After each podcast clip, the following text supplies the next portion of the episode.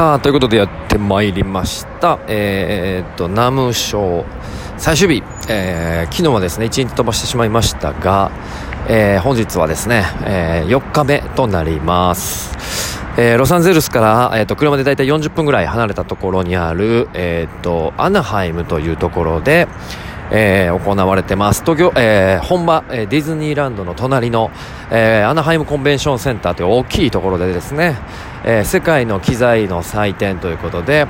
えー、本当に音楽に関わる全ての機材が、えー、添付されている、表示され、展示されている、そんな大きい、えー、イベントですね。で、1918年の歴史を持っているというぐらいなので、本当にもう、ワールドスタンダードな、えー、こんな、えー、機材の祭典なんですけれども、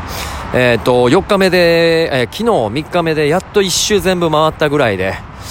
えー、もうちょっとだけ行けてないところがある、そんなレベルです。で、今日はですね、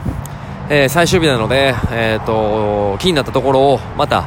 あの、最後チェックしに行こうかなと思っております。で、特に僕が気になったのはやっぱり、えっ、と、エンジニアもともとね、え制作をしているので、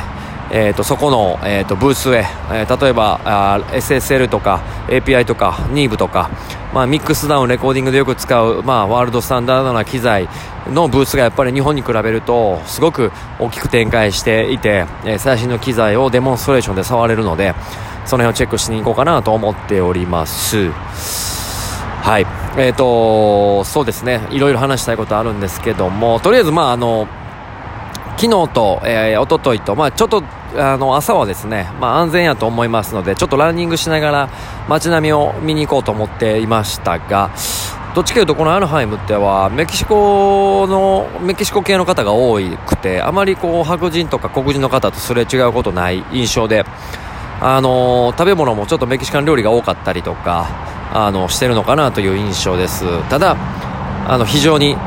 あのー、外部のやつやなというのがバレてしまいますのであんまりね大きい道だけ走って